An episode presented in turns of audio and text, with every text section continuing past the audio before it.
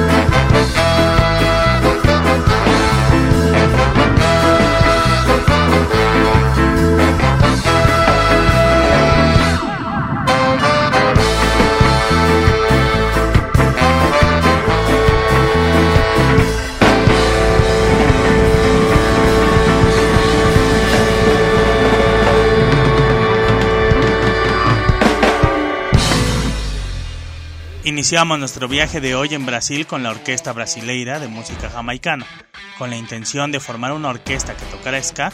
Sus fundadores, Felipe Pipete y Sergio Sofiati, decidieron unir sus talentos.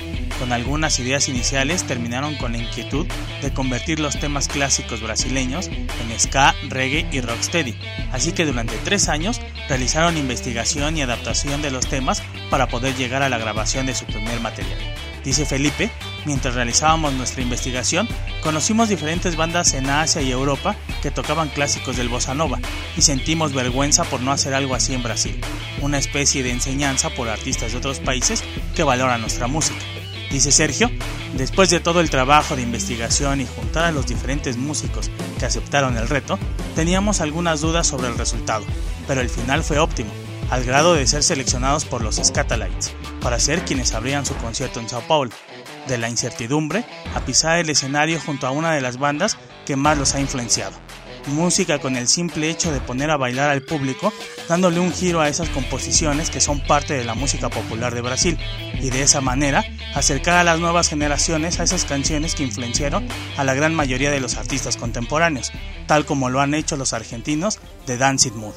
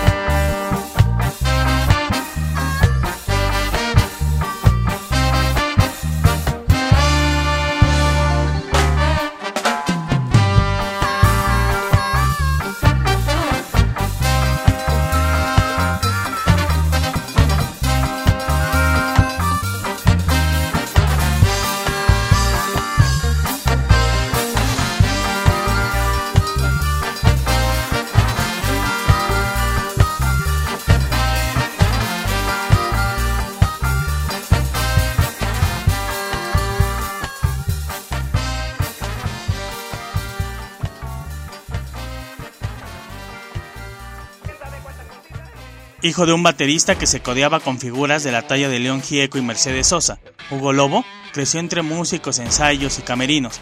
A los seis años ya sabía que la música sería su mundo.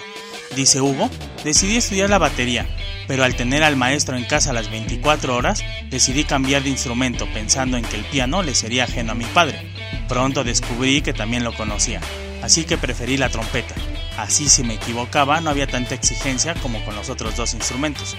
A los 15, Hugo ya era parte de todos tus muertos, y recuerda cómo conoció a una gran cantidad de músicos que posteriormente tocarían con él. Dice Hugo, el objetivo de crear un proyecto como Dancing Mood obedece a eliminar ese prejuicio que encontré en la escena rockera por el jazz, en donde había un desprecio por este género y viceversa. Realmente eran géneros muy cerrados. Nuestra intención es acercar a los chicos a artistas increíbles que por la época en la que existieron es complicado que lo hagan por sí solos, pero a través del ska o del reggae podemos lograrlo.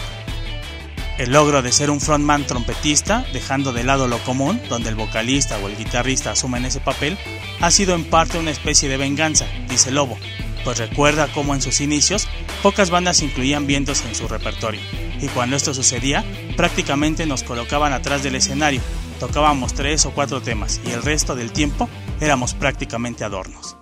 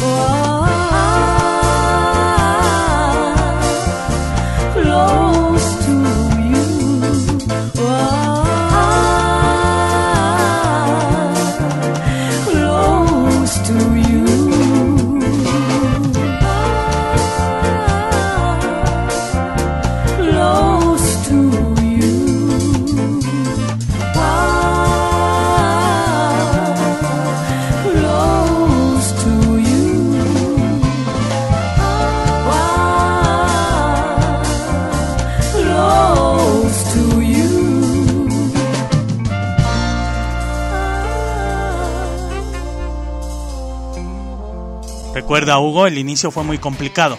Una banda instrumental de ska. En aquellos tiempos le interesaba muy pocos. En una ocasión nos presentamos en el Hillock. Éramos 14 músicos. En el público solo habían dos personas. Así que les propusimos que mejor nos pusiéramos a beber cerveza y platicáramos un rato. Pero ellos querían escucharnos. Así que dimos el concierto para esos dos. Los retos para Hugo siempre fueron impulsos para cumplir sus objetivos, y uno de ellos sería cuando se decidió a formar la Orquesta Deluxe, con 40 músicos clásicos de diferentes países, para la cual compuso la música para cada instrumento, todas las piezas originales de la Argentina.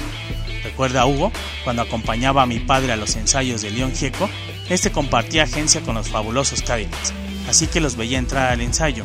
Mi padre se quedaba a platicar con los músicos y yo los veía ensayar. Me hice fan, de esos que se quedan horas esperándolos para obtener un autógrafo.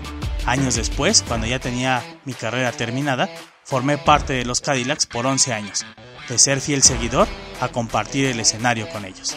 Al no estar firmados por un sello discográfico, la independencia fue nuestro medio, lo que nos complicaba la cuestión de la difusión, pues rara vez algún medio se fijaba en nosotros. Conseguir lugares donde tocar con una banda que no tiene cantante se convertía en una tarea imposible. Sería cuando invitamos a cantar a Mimi Maura con nosotros que la gente comenzó a fijarse poco a poco en nuestra música. Cuando Maura y Sergio Rodman de los Cadillacs nos invitaron a tocar con ellos, había 2.000 personas. A partir de ahí nuestros conciertos ganaron público. Antes, la gente después de escuchar un tema se preguntaban en qué momento iba a terminar esa introducción para que empezaran a cantar. Y cuando invitábamos cantantes, les gritaban pidiendo que se quedaran. No entendían nada. Ahora es distinto.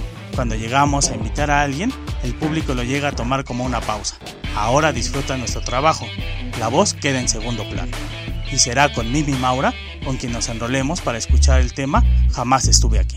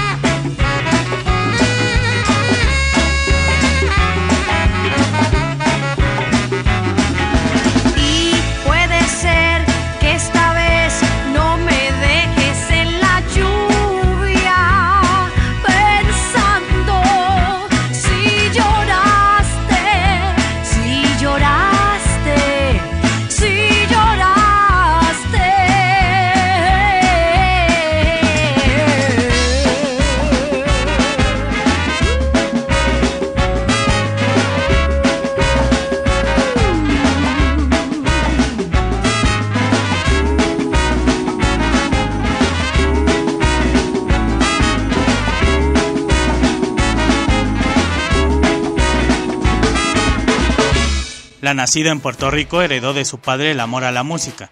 Dice Mimi, mi primer acto en público que yo recuerdo fue en un camión. Tenía como 3 o 4 años y me puse a cantar en voz alta. Como vi que la gente no me dijo nada, seguí cantando. Esa sensación de llamar la atención de las personas con lo que haces me gustó demasiado. Con su grupo de hard rock Alarma, compuesto por mujeres, en aquella época se convirtió en uno de los grupos más populares del género, haciendo giras por Estados Unidos. En Puerto Rico, compartiendo escenario con artistas como Fito Páez, Dos Minutos y los fabulosos Cadillacs. Dice Sergio Rodman, saxofonista de los Cadillacs, cuando hicimos nuestra primera gira por Puerto Rico, la manager que estaba a cargo de la presentación nos dijo, soy manager de un grupo de chicas que tocan hard rock. De inmediato todos saltamos, pues no era común, así que decidimos que Alarma fuera el grupo abridor. Al año siguiente, los fabulosos Cadillacs volvieron, y Sergio se cruzaba de nuevo con Mimi, lo que provocaría una amistad por cartas que posteriormente se convertiría en un matrimonio con más de 20 años de duración y el inicio de la banda de Mimi Maura y varios proyectos más que sirven como descanso para Rodman de la presión que significa tocar con los Cadillacs. ¿Recuerda Mimi? cómo en su infancia acompañaba a su madre a los clubes nocturnos propiedad de su padre, ayudaba con la limpieza, pero aprovechaba para subirse al escenario para bailar y cantar. Esa sensación no se fue nunca. La adolescencia fue una constante participación con diferentes bandas, pues en vez de salir con sus amigos a divertirse, prefirió salir con su hermana mayor para tocar con los amigos, convirtiéndose la música en su actividad principal. Pero su vida daría un giro cuando Rodman formó parte de su vida, y con ello su proyecto musical Mimi Maura, donde Rodman, Hugo Lobo y demás miembros y amigos de los Cadillacs se sumarían para acompañar su voz a ritmo de rocksteady y reggae. Cuando Mimi, ya instalados en Argentina, un día llegué a casa y le conté a Sergio, hay una banda que me invita a tocar con ellos, se llama Virus. Sergio saltó y de inmediato me dijo que aceptara. No sabía aún la importancia que Virus tenía en el rock argentino. Ese sería el inicio de una larga lista de artistas que han sido seducidos por su voz y con los que ha colaborado, no solo dentro de Argentina, sino a nivel internacional. Sin duda, una de las voces femeninas más importantes del país del tango. En esa lista, sin duda, están los fabulosos Cadillacs, con los que por obvias razones los lazos de amistad y creatividad son estrechos, y será con ellos con quienes sigamos este viaje.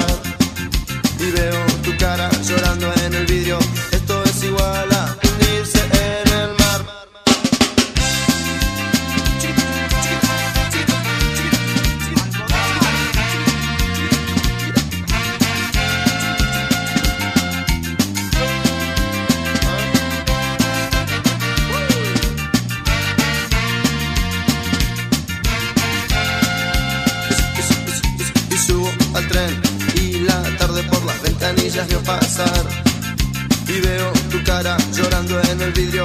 Esto es igual a hundirse en el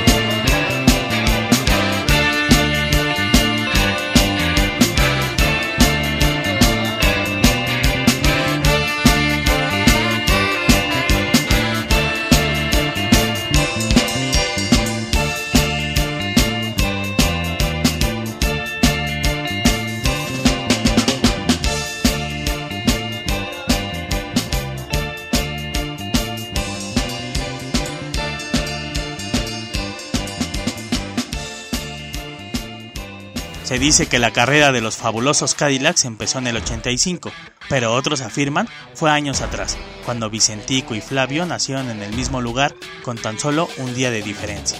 Amigos del colegio que no sabían absolutamente nada de música, pero decidieron formar lo que en un inicio fue Cadillac 57. Dice Flavio, éramos una especie de pandilla que no tocábamos, pero a todos les decíamos que hacíamos música. A cada bar que asistíamos les decíamos que éramos los Cadillacs y nos daban cerveza gratis. Aún sin tener una sola canción compuesta, la gente ya nos conocía, y eso lo aprovechamos para beber gratis. Recuerda Flavio cómo desde chico sabía que lo suyo era estar arriba de un escenario. Buscaba palos de escoba o algún otro objeto y enfrente del espejo se ponía a saltar, imaginando cómo se vería cuando estuviera frente al público. Y sería él cuando la banda realmente se puso a ensayar con una técnica rudimentaria que convenció a cada integrante de dejar la escuela para dedicarse de lleno a la banda. Cuenta Vicentico, fuimos a Mar del Plata a buscar lugares donde presentarnos. En todos nos rechazaban por ser una banda numerosa y de ska, pues los lugares eran muy pequeños y los dueños buscaban shows acústicos. Desanimados, entramos a un lugar a tomar un refresco y a platicar qué debíamos hacer. Minutos después un tipo se nos acerca y nos dice que nos parecíamos a Madness, la banda que más nos influenció.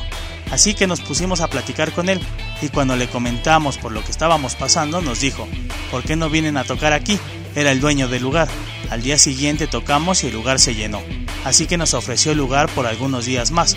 Cuando pasamos por fuera del bar, vimos un anuncio que decía, hoy se presentan los fabulosos Cadillacs. Nos gustó el nombre y decidimos cambiarlo.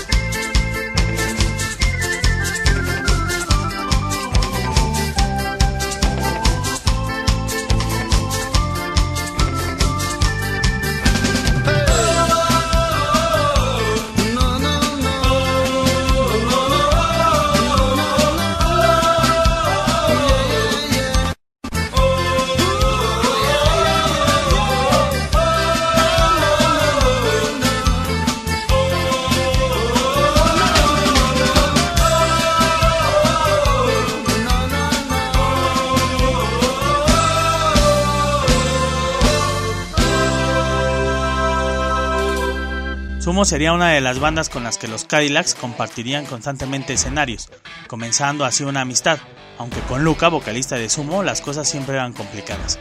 Cuenta Naco, ex miembro de la banda, en una ocasión antes de una tocada estábamos afuera del recinto fumando unos porros. Llegó la policía y nos llevaron a las celdas. Y a mí me tocó con Luca. Nos la pasamos hablando de música toda la noche. Todo muy bien. Tiempo después, Luca llegó medio colocado a una de nuestras presentaciones. Quiso subir al escenario y uno de nuestros miembros de seguridad lo detuvo. Luca lo empujó y yo me metí a defender a nuestro guardia. Cuando bajamos del escenario, Luca me encaró y le rompió una botella de cerveza en la cabeza. Una semana después, Luca murió y me duele muchísimo porque no era la forma en la que quería terminar con él. De ser una banda que con trabajos podían juntarse a ensayar algunos temas mal ejecutados, a ser una de las bandas más representativas del rock en español, llevando su música a países como Estados Unidos, España e Inglaterra, por mencionar algunos. Dice Vicentico, cuando ganamos por primera vez una suma importante de dinero con la música, me fui a comprar una licuadora. Siempre quise tener una. Cuando llegué a la casa mi madre me preguntó de dónde la había sacado. Me hizo sentir como si lo hubiera robado. Los temas políticos serían constantes en la banda. Un ejemplo es su tema Yo no me sentaría en tu mesa, que recientemente escuchamos, en donde protestaban por la ley de obediencia debida y punto final, que no era otra cosa que una manera de proteger a todos los involucrados en las desapariciones forzosas y violaciones, así que los Cadillacs atrevían a hacerle frente a aquellos temas. Sin duda, una de las bandas más influyentes del continente, y que gracias a ellos otras bandas han surgido y además han sido apoyados por los argentinos. En el caso del señor Flavio, últimamente se ha involucrado en varios proyectos musicales, apoyando desde la producción musical o colaborando en algún tema como lo hizo con la banda mexicana Mascatista.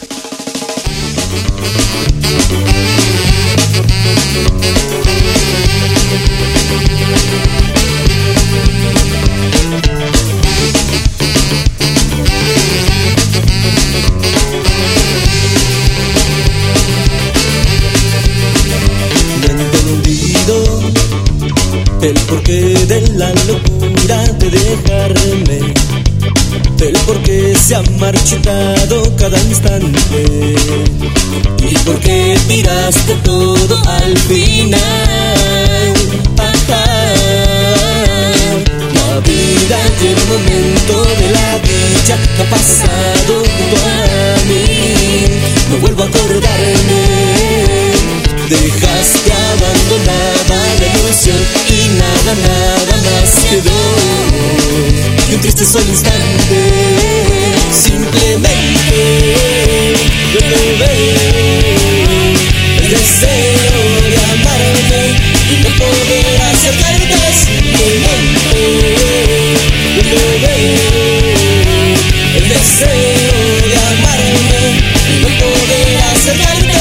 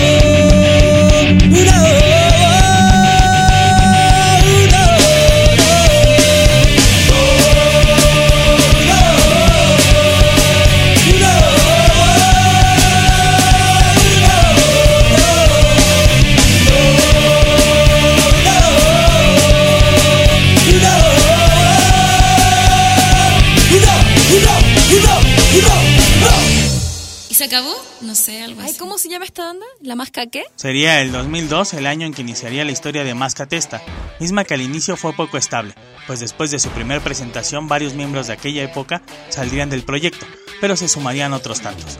Dice Luis, saxofonista del grupo, el ska permanece vigente gracias a su independencia y a su origen popular, mismo que le da la fuerza para seguir, tal como nos ha pasado. Es la independencia la que nos ha hecho ser más creativos, no solo en el tema de la composición, sino en la estrategia de distribución y de las presentaciones, pues todos esos aspectos son tareas de los integrantes de la banda. A pesar de algunas oportunidades para firmar con sellos discográficos, los mexicanos han decidido mantenerse en la autogestión, evitando los problemas que los contratos en ocasiones provocan, como el grabar cierta cantidad de discos en un tiempo establecido.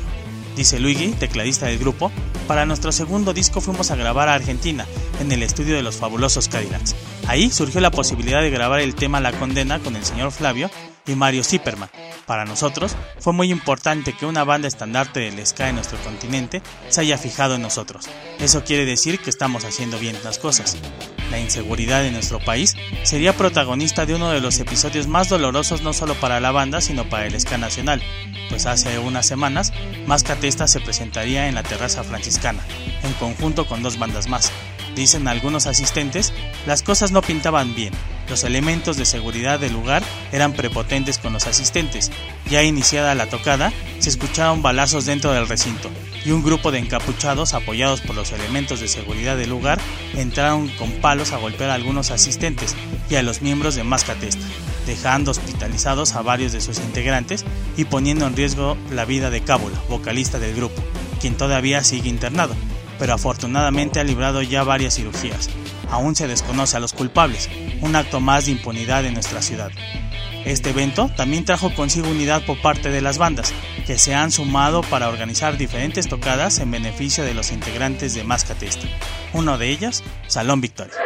Señores del Salón Victoria, que pasen buenos Don Luciano Saucedo Silva, a sus órdenes.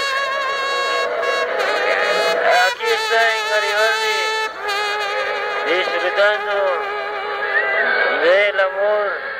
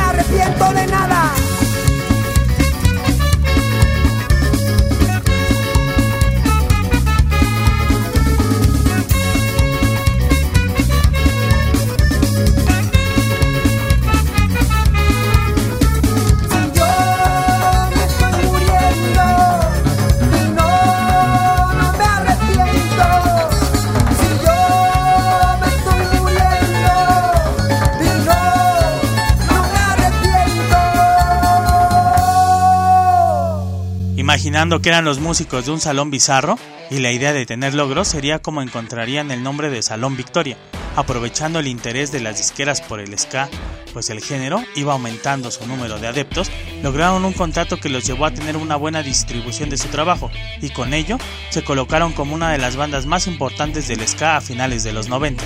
Sería en una tocada cuando el Caifán, percusionista de la banda, conociera a algunos de los miembros del grupo, a los que presentaría con el chino, que se convertiría en el vocalista de Salón Victoria.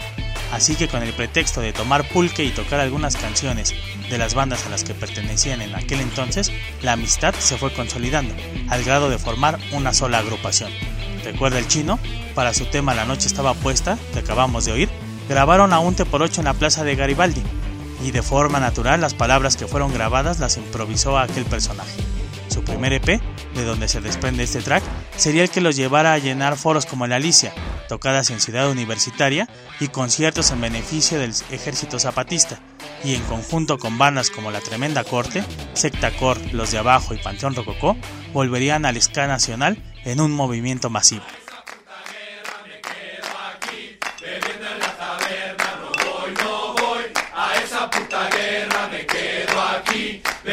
Yo